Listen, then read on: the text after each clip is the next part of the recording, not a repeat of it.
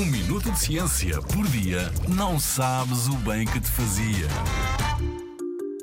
As borboletas têm tromba?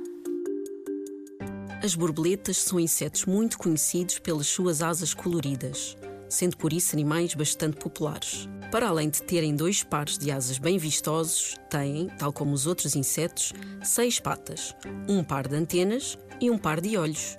Se passeares num local com flores, és bem capaz de encontrar borboletas, que se alimentam do seu delicioso néctar. E para isso usam uma espirotromba. Ao contrário do que possas pensar, esta espirotromba não é como a tromba dos elefantes, que serve como nariz para respirar e como mão para apanhar comida ou objetos. Na realidade, a espirotromba é como se fosse uma palhinha. Esta palhinha está enrolada em forma de espiral quando a borboleta está em voo ou a descansar. E só se desenrola quando a borboleta se vai alimentar do néctar. No fundo, é como se bebessem sumo por uma palhinha, tal como tu fazes. Mas nem todas as borboletas têm esta palhinha especial.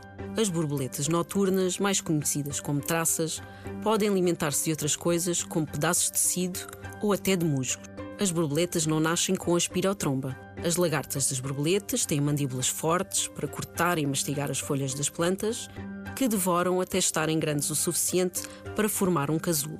Quando saem do casulo, em forma de borboleta, têm a sua espirotromba pronta a utilizar. Quando estiveres com os teus amigos, pergunta-lhes se gostariam de ter uma espirotromba tal como as borboletas. Provavelmente vão ficar confusos. Mas depois deste episódio, quem melhor do que tu para esclarecer?